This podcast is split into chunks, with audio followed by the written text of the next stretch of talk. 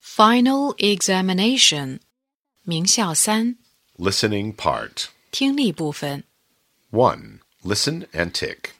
听录音，勾出你听到的图片。One, good evening. 2. I'm a boy. Three, look at the flower. 4. Open the box. Five, let's make a plane. 6. There's a plate.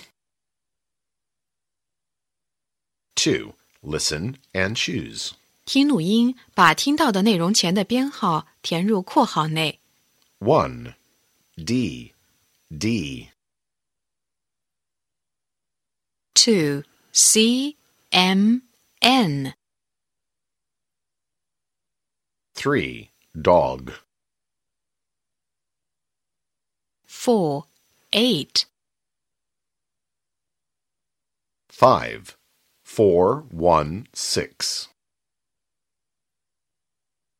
Six, book. 3. Listen and choose. 听录音，把听到的句子前的编号填入括号内。 1. Put the car on the desk. Two, my hair is black and long. 3. How many spoons? Five, 4. I can see the red sun. five. Don't pick the flowers. 4. Listen and judge.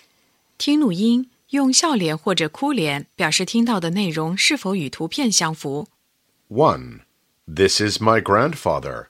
He's old. Two, there is a book on the desk.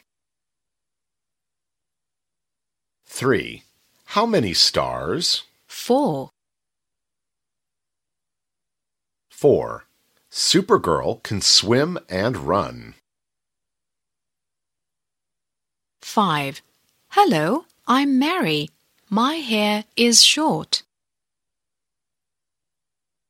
6. Look, this is a rabbit. 5. Listen and choose. 听录音，选出正确的应答句。